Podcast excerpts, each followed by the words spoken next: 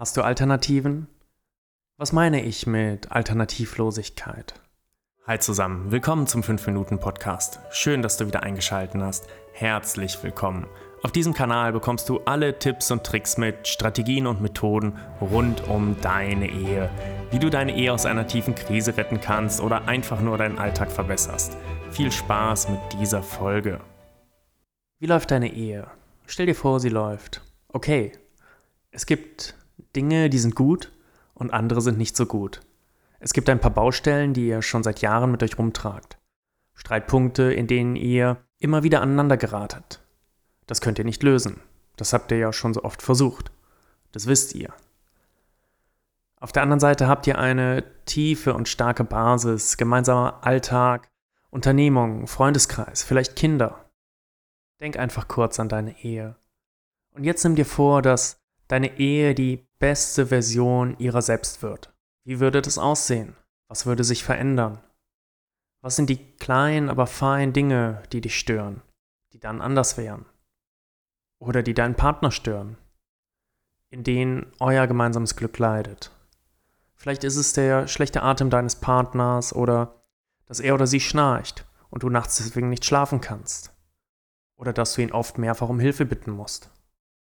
Alternativlosigkeit bedeutet, keine Alternativen hinzunehmen. Diese Dinge, die dich stören, nicht mehr so hinzunehmen, wie sie sind, sondern sie zu verändern.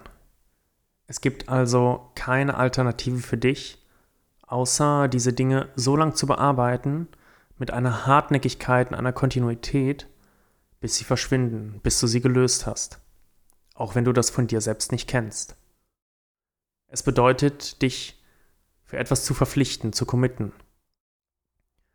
Du verschreibst dich der Veränderung, die du möchtest. Jede Alternative, also auch eine abgeschwächte Form hinzunehmen, kommt für dich nicht in Frage. Der Weg zu diesem Ziel ist variabel, aber das Ziel, dieses eine Problem wirklich zu lösen, das ist nicht verhandelbar. Was kann das für dich bedeuten? Such dir mal eine konkrete Sache, die für dich bisher schwierig war. Hast du etwas? Okay. Ich werde jetzt zwei, drei Sachen sagen und du setzt einfach deine Sache ein. Sprich mir am besten nach. Ich werde so lange an arbeiten, bis ich geschafft habe. Also nochmal. Ich werde so lange an arbeiten, bis ich geschafft habe. Ich dulde keine Abweichung und akzeptiere als Lösung keine Alternative. Jeden Tag werde ich daran arbeiten und ich lasse mich nicht von Rückschlägen unterkriegen. Das ist ein Versprechen, das ich mir selbst gebe. Okay, wiederholen wir es nochmal. Ich werde so lange an arbeiten, bis ich geschafft habe.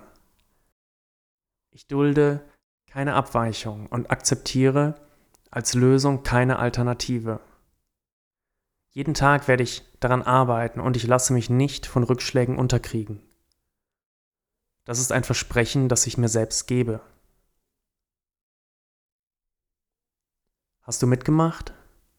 Manchmal hilft es uns, uns einer Sache zu verschreiben. Wenn du mehr darüber erfahren willst, was wirkliches Verschreiben bedeutet, abonniere gerne den Kanal. Dann bekommst du alle Updates, wenn eine neue Folge hochgeladen ist, sofort. Außerdem ermöglichst du mir, weiter kostenlose Inhalte zur Verfügung zu stellen. Ich wünsche dir alles Gute für dich und deine Ehe. Dein Simon.